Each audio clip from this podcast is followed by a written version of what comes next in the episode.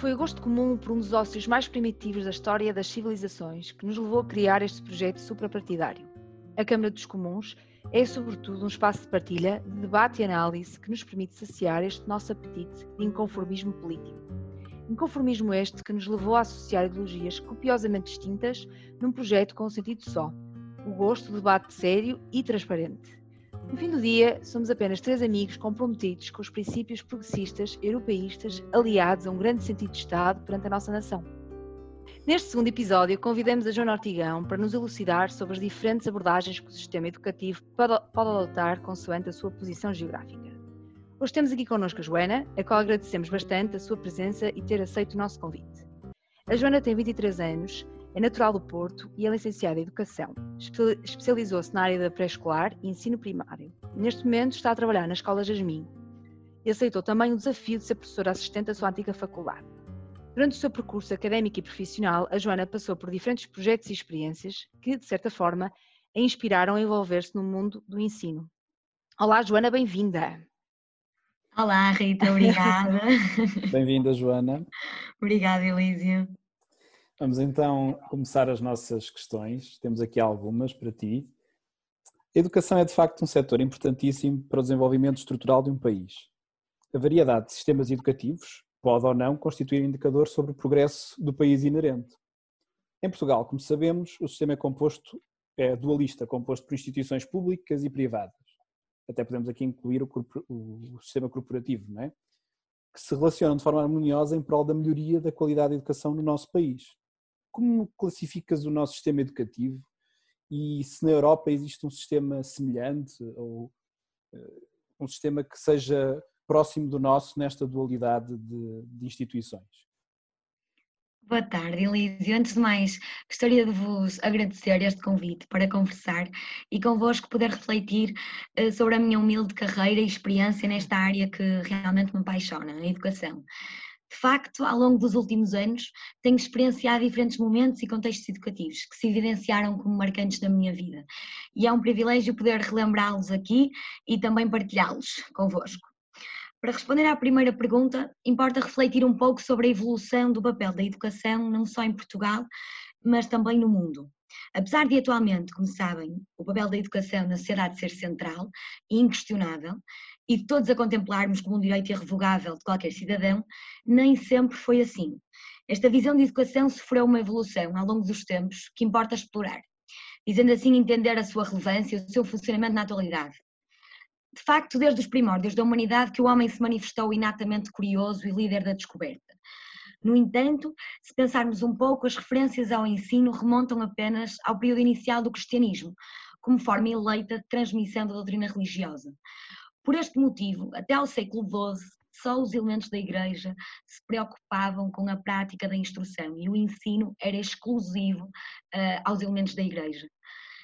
Só nos períodos sequentes o ensino continuou a ser uma prática mais alargada, mas só apenas na segunda metade do século XVIII passou a ser obrigatório durante três anos e complementar durante dois, nada a ver com o que vemos hoje em dia. Não é? Paralelamente à mudança deste estatuto de ensino para obrigatório, ocorreu também, é importante frisar, a profissionalização da ação docente, passando os professores a substituir um, os mestres régios e ligados à igreja. Além disso, começou também a surgir aos poucos, muito recentemente, a preocupação com a formação dos docentes. Esta formação visava a divulgação de novos métodos, criação de estabelecimentos para a instrução específica e especializada, objetivando assim a institucionalização de um sistema nacional de formação. Mas preciso de realçar que só em 1972, portanto há muito poucos anos, começou a ser repensado o valor da, da, educação de que hoje falamos. Isso foi com o relatório Aprender a Ser, que apontou como a principal vantagem, vantagem da educação conferir a todos os seres humanos a liberdade de pensamento, discernimento, sentimento e imaginação de que necessitam para desenvolver os seus talentos e permanecerem, tanto quanto possível, donos do seu próprio destino, capacitando-os assim de tornarem autónomos e emancipados, como hoje temos todos esse direito. Outro grande contributo que devo evidenciar é a Lei de Bases do Sistema Educativo, que apenas ocorreu em 1986, que definiu o quadro geral do sistema educativo e também o grau de educação necessário para o exercício da profissão docente que hoje tão bem conhecemos. Com esta abordagem histórica, pretendo refletir que realmente o papel da educação ao longo dos anos tem vindo a ganhar espaço no diálogo das sociedades de facto, tomando, podemos tomar como exemplo outros países europeus, como a Finlândia, a Noruega e a Dinamarca, apercebemos que a qualidade da educação de infância e básica espelha-se diretamente no futuro social, económico e intelectual da nação em Portugal, embora comecem a surgir pedagogias fora da caixa, inovadoras e progressistas, no geral eh, ainda assistimos a escolas onde vigoram modelos educativos tradicionais e unidirecionais, que se caracterizam pela centralização da figura do professor como único detentor do conhecimento, pela valorização do saber livresco, pela extensa carga curricular e horária, pela adoção do espaço interior como único espaço educativo e pela avaliação quantitativa de saberes enciclopédicos distanciados da realidade. Quanto à segunda questão, apesar de ter lido acerca de sistemas educativos de vários países, apenas me sinto capaz de emitir opinião sobre o sistema educativo dos países que de facto tive a oportunidade de experienciar. Assim, tendo em conta a minha humilde experiência, percepciono o sistema educativo finlandês assenta em pilares e valores totalmente distintos do sistema educativo português, cujas diferenças provavelmente teremos a oportunidade de, de explorar posteriormente. Muito bem, Joana, obrigada por, por, essa, por este grande enquadramento um, e de facto houve aqui um grande processo do, do, do crescimento da educação nos nossos dia, dia a dias e temos muito que agradecer a todos esses agentes que mencionaste. Um, e tendo em conta que efetivamente em Portugal ainda temos um sistema um bocadinho obsoleto, que em muitos dos casos, excetuando se calhar as grandes cidades e cenários mais cosmopolitas, que em muitos casos ainda não, não, não estão de todo adequado ao mercado de trabalho que posteriormente levará os alunos, uh, quais são os grandes aspectos a melhorar que tu considerarias? Antes de mais, é importante realçar que na área da educação não existem receitas mágicas e milagrosas. o que venho aqui dizer é pensado por muitos, mas colocado em prática por muito poucos. O grande truque da educação é, na minha opinião, humilde opinião, é dotar os profissionais de conhecimentos e competências para que na prática tenham a capacidade de diferenciar consoante os contextos. Uma solução X, imaginemos, pode ser ideal para um contexto X, mas catastrófica para um contexto Y. Com isto, eu quero dizer que o truque é humanizar a educação e dotar os profissionais de autonomia quem saberá melhor a solução para uma determinada situação, problema, num contexto específico, que o próprio docente, que é especialista na área e que se encontra nesse mesmo contexto educativo. Como podemos deixar que políticos decidam sobre contextos em que nunca estiveram presencialmente?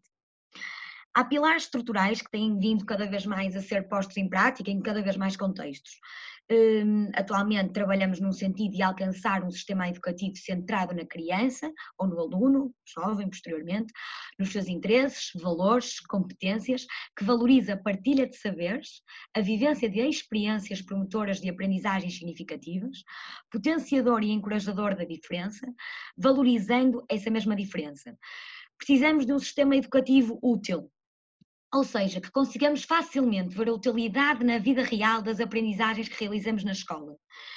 Quantos de vocês, pergunto-vos, realizaram aprendizagem na escola e perguntaram a vocês mesmos para que é que isto serve?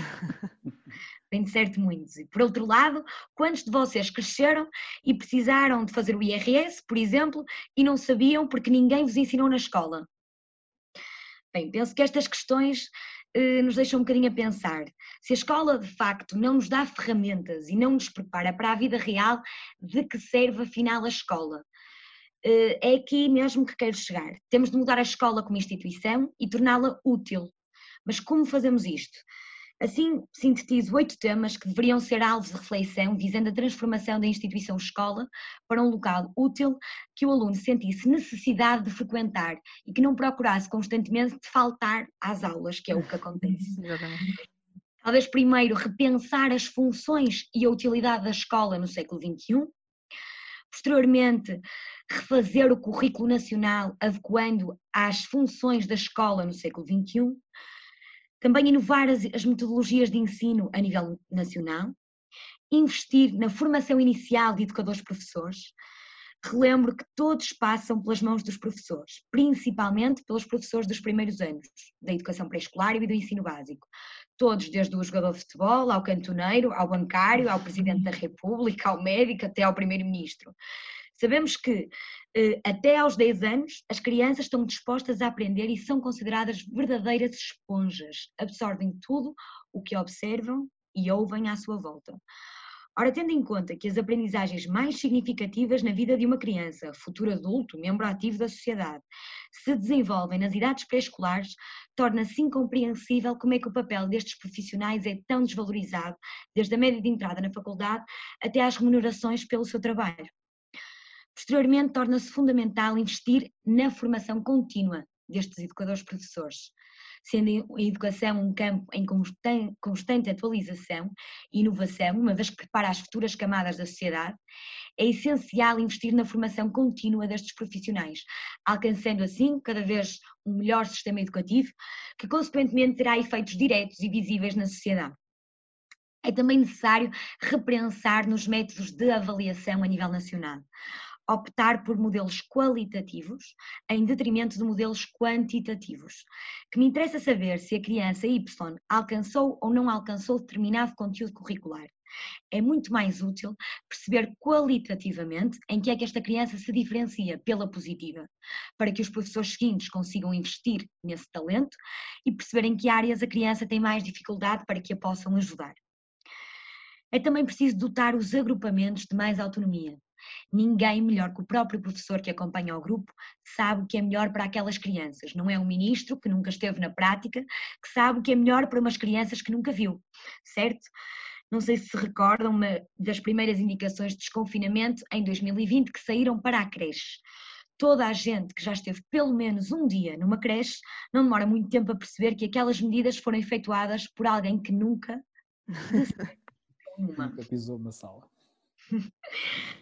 E por fim, investir na recompensa salarial e na evolução na carreira dos educadores professores. É claro que quando gostamos do que fazemos, damos o nosso melhor, como é o caso dos excelentes professores que ainda temos em Portugal. Contudo, também sabemos que para criarmos uma vida confortável, precisamos de dinheiro. Por isso, se os professores forem recompensados de acordo com a enorme responsabilidade que têm, estariam mais motivados e prestariam certamente um melhor trabalho. Dou o exemplo da Finlândia, onde os docentes assumem uma profissão de tamanha responsabilidade, equiparável a médicos, chegando a oferir mais do que estes e a necessitar de uma média mais elevada para integrar na vida académica. Muito bem, Joana. Acho que isso, que, que, todos os aspectos que enumeraste, efetivamente poderiam constituir aqui uma grande reforma ao nosso ensino.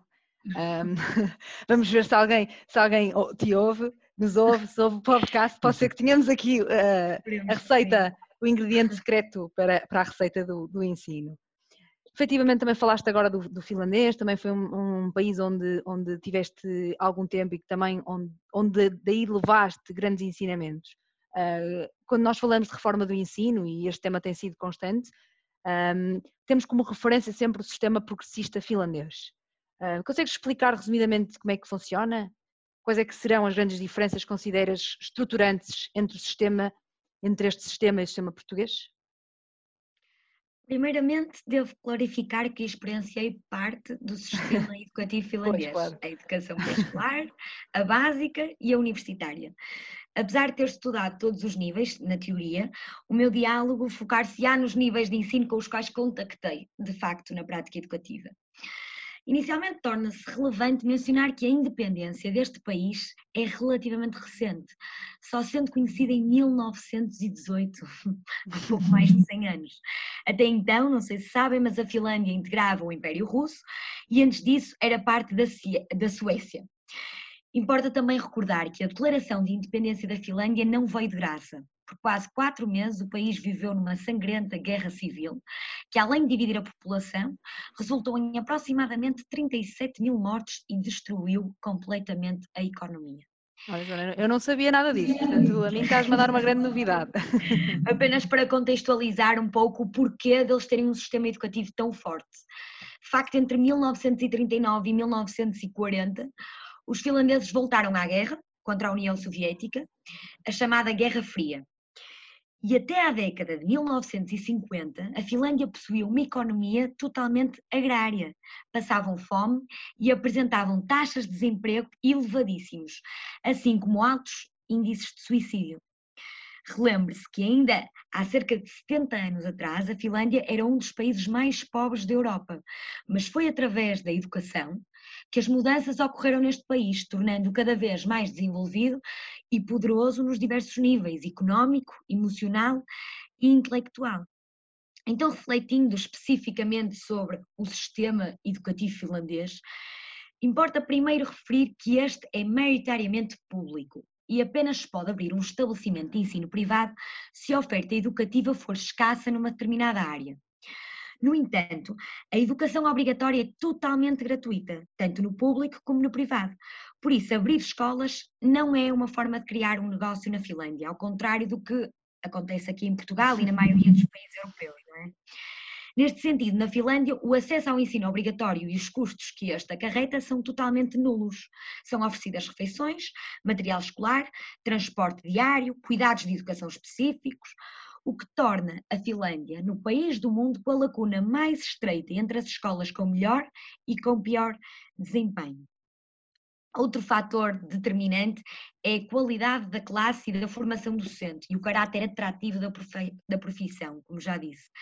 Na Finlândia, as médias mais altas de entradas nas universidades são para os cursos de educação. As uhum. médias para estes cursos chegam mesmo a ultrapassar médias de entrada para a medicina. Além disso, as profissões da área da docência são tão respeitadas e tão bem remuneradas e têm tanta responsabilidade social que são muito valorizadas pela sociedade e muito atrativas. Esta realidade relaciona-se com a elevada importância que este país confere à educação. Este país considera que é através da educação que atingimos uma sociedade mais evoluída, mais organizada, um país mais estruturado, bem-sucedido e, por sua vez, bem mais rico. Mas as diferenças não se ficam por aqui, as diferenças são inúmeras. Outra é a autonomia dada aos professores. Enquanto que em Portugal apenas existe um currículo nacional, igual para todos. Na Finlândia existem quatro. O National Core Curriculum, que é, é, semelhante ao nosso currículo nacional, não é? Define as linhas orientadoras a nível nacional. Mas depois ainda existe um Local Core Curriculum, que parte do currículo nacional e adequa essas orientações tendo em conta o contexto local. Ainda existe o Institution Core Curriculum, que se baseia no currículo local, mas adapta e faz modificações que considera relevantes naquela instituição em específico. E, por fim, o Individual Child Plan, que parte do currículo da instituição e cria um currículo específico e individual para cada criança, adaptado às suas características e particularidades.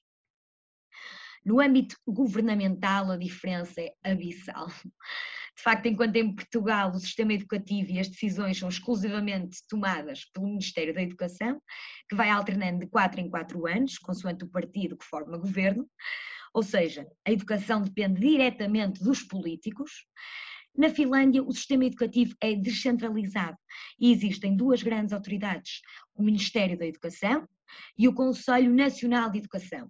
O Ministério é responsável pela legislação a nível educativo, pelas decisões e pela gestão da parcela educativa do Orçamento de Estado. O Conselho Nacional da Educação é independente do governo e acumula as funções pedagógicas, tais como elaborar o currículo, promover e acompanhar o desenvolvimento de projetos, organizar formações de professores, organizar e assegurar a divisão de funções pelas diferentes autoridades. Portanto, Enquanto em Portugal as decisões pedagógicas são tomadas por políticos, na Finlândia as decisões pedagógicas são tomadas por especialistas, os professores, que são o segredo da qualidade da educação neste país.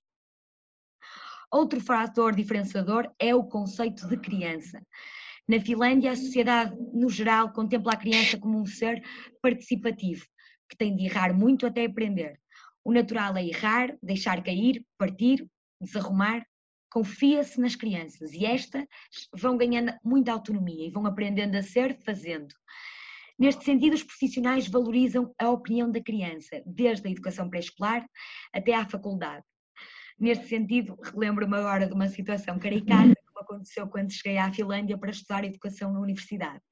Numa das primeiras aulas que tive, a professora logo no início perguntou: O que querem aprender nesta unidade curricular? Na altura, ri-me, achei que ia ser uma balda, estranhei, porque em Portugal nunca tinha chegado a uma aula, muito menos na faculdade, e me tinham perguntado o que é que eu queria aprender. Contudo, percebi a diferença abismal quando o aluno, seja este criança, jovem ou até mesmo adulto, está interessado e quer aprender o que o professor está para ali a ensinar. Relacionado com, com este conceito, também devo realçar o foco dado à experiência e ao saber fazer no modelo finlandês. De facto, desde que a criança entra na escola, o foco não são os conteúdos, como acontece aqui em Portugal, mas o foco é aprender a aprender saber fazer, aprender fazendo. A criança vai de bicicleta sozinha para a escola desde os seis, a criança veste os fatos de neve impermeáveis sozinha desde os três, a criança brinca na neve no exterior, quer faça sol, chuva ou neve, e o limite são os menos de 16 graus. Quantas vezes aqui em Portugal os professores dizem que não fazem atividades no espaço exterior porque está mau tempo e nem sequer estamos perto dos zero graus de facto eh, deixa-nos a pensar. Outra diferença estrutural que observei é a qualidade das escolas e dos equipamentos educativos, pensado para as crianças. Não sei se sabem, mas as equipas de arquitetos que constroem as escolas na Finlândia integram professores para conseguir responder eficazmente às necessidades reais sentidas nas escolas.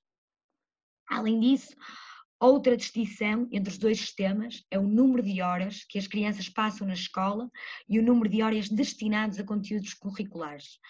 De facto, se antes de eu ir para a Finlândia já acreditava que tempo não se traduz em produtividade, depois de regressar, não poderia estar mais certa que na maioria das vezes o excesso de tempo até se traduz em perdas significativas de produtividade. Enquanto que na Finlândia as crianças passam cerca de 4 horas por dia na escola. Em Portugal, as crianças passam entre 7 a 9 horas. Basicamente é o dobro do tempo. Outra diferença é o rácio adulto-crianças. Na Finlândia, na educação pré-escolar e no primeiro ciclo, o rácio é um adulto por cada oito crianças. E em Portugal, pergunto-vos a vocês, Quantos adultos é que estão numa sala de ensino básico composta entre 22 e 30 alunos?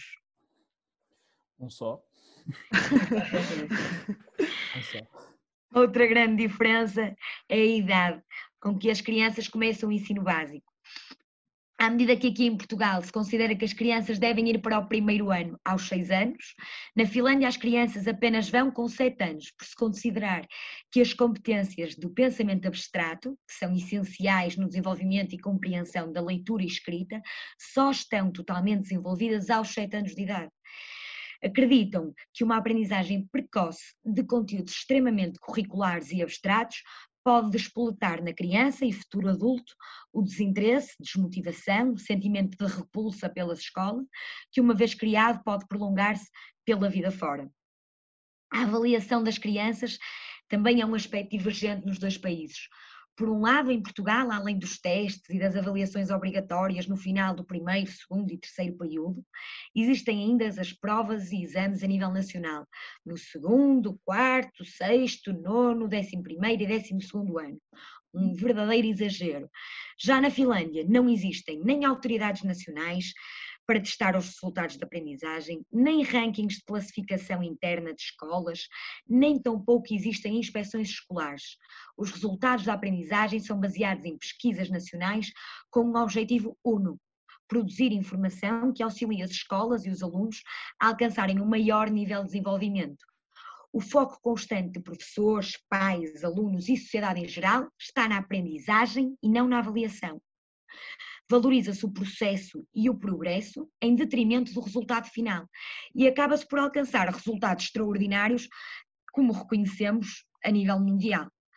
Desculpem eh, ter-me alongado, mas de facto as diferenças entre o sistema educativo português e o finlandês são imensas, como puderam aqui não, ver. Muita coisa ficou por dizer, mas também não quero prolongar muito. Não tens, não tens pedido desculpa, Joana, foi, foi muito elucidativo. De facto, nós ouvimos sempre falar do sistema finlandês, mas ouvimos falar em debates que acontecem no Parlamento de quando em quando, quando achamos que a educação vai mal e queremos mudá-la, mas depois daquele debate nada se faz e, e, e os governos eh, parece não têm interesse nenhum em, em alterar essa, essa visão, em descentralizar o ensino. Uh, achas que seria viável a adoção desse sistema em Portugal face à nossa, à nossa cultura, não é? Porque isso tem muito a ver com, com a cultura como um povo e, e não, não seria só não seria só específico para a educação, as pessoas têm de, todas, eh, porque são alunos, são pais, são avós, claro. têm de abraçar essa, essa, essa alteração. Achas que seria possível em Portugal adotar esse sistema? Como disse anteriormente, não há receitas e um sistema X pode ser adequado ao país X, mas absurdo para o país Y. Um bom exemplo é refletir um pouco sobre a avaliação realizada pela OCDE, através do último relatório do PISA, não sei se sabem, que avalia o quão bem as crianças e jovens dominam os conhecimentos e habilidades das diversas áreas do saber, que vão precisar na sociedade e vida futura. Apesar de nos últimos anos a Finlândia e a China, mais especificamente Hong Kong e Xangai, estarem entre os primeiros três classificados do mundo, é notória e abismal a diferença entre estes três sistemas educativos e os valores e ideais educativos que os sustentam. No entanto, os três alcançam elevados níveis de sucesso. O que eu quero dizer com este exemplo é que não há receitas milagrosas de sistemas educativos perfeitos mas há sim objetivos estruturais a alcançar, conhecimentos e competências essenciais a promover e, mais importante de tudo, há crianças e profissionais inseridos num determinado contexto, no nosso caso, o português. Na minha visão, como educadora professora, é imprescindível o alargado conhecimento de diversos modelos e sistemas educativos de várias partes do mundo, Posteriormente, torna-se crucial saber refletir sobre eles, os aspectos positivos e os negativos. Depois, observando detalhadamente a nossa realidade, não só nacional, mas também local, institucional e pedagógica, em que cada um está inserido, e tendo por base o conhecimento desenvolvido acerca dos sistemas e modelos observados noutros países, importa refletir e ponderar quais os pilares que fariam sentido adequar e de que forma o poderíamos fazer, elaborando assim um plano pormenorizado. Ou seja, Joana, acho que se percebi aqui também também baseado naquilo que falaste do sistema finlandês e desses, dos outros sistemas que foram muito, estão a ser muito bem sucedidos, acho que aqui o, que, o ponto que é comum entre todos é que efetivamente o estudante, o aluno, a criança é, faz, é parte ativa na mudança, ou seja, Exatamente. não só os profissionais, mas também o, o estudante e não como em certos casos acontece em que uh, o estudante é quase o último nesta, nesta parte. Ou seja, claro que todas as medidas que se tomam a nível do ensino, especialmente em Portugal, são para os estudantes, como é óbvio, mas às vezes não se, não se integra o estudante na parte ativa. É como se fosse o passivo, claro. mas e, e, o, reage e não age. Portanto, acho que é interessante, é interessante essa análise que fazes. Muito bem. Obrigada, Rita. Sim. Vamos agora passar para outro tema, um, Joana. Uh, sabemos que estiveste em Angola mais precisamente no Lubango, durante dois meses, eh, a fazer voluntariado. Certamente terá sido uma experiência marcante, tanto a nível pessoal como profissional, atendendo ao país que é, porque de certa forma também te debruçaste sobre o desenvolvimento de competências. Como caracterizas o sistema angolano? Achas que, que se assemelha ao nosso, face às, à nossa à tradição eh, colónia que, que, teve, que teve até 75, uh, eh, ou é diferente, ou eles conseguiram adaptar-se de forma, de forma às suas próprias especificidades?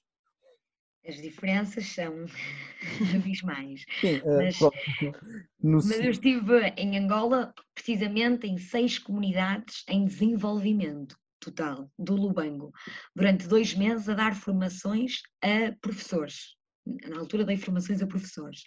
E apesar da minha experiência ter sido curta, é? dois meses, foi extremamente marcante, como disseram, não é? tanto a nível pessoal uhum. como profissional.